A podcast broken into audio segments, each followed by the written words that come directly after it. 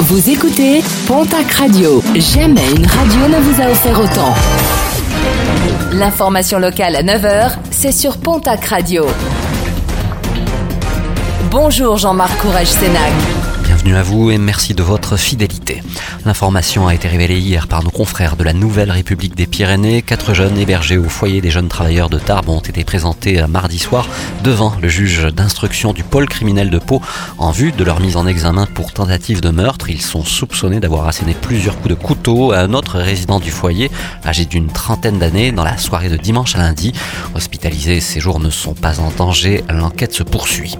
Un trentenaire sous curatelle interpellé à Morlas en début de semaine, le 12 novembre dernier, alors qu'il souhaitait accéder à l'argent liquide contenu dans un distributeur de billets. Il n'avait pas hésité à endommager l'appareil. Identifié grâce aux images de la vidéosurveillance, il a reconnu les faits. Connu de la justice, il sera jugé le 20 février prochain.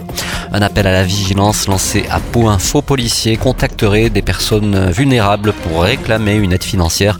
Et cela afin de pouvoir enquêter. En une semaine, l'escroc aurait réussi à soutirer plusieurs centaines d'euros à des retraités. La plus grande prudence est donc recommandée.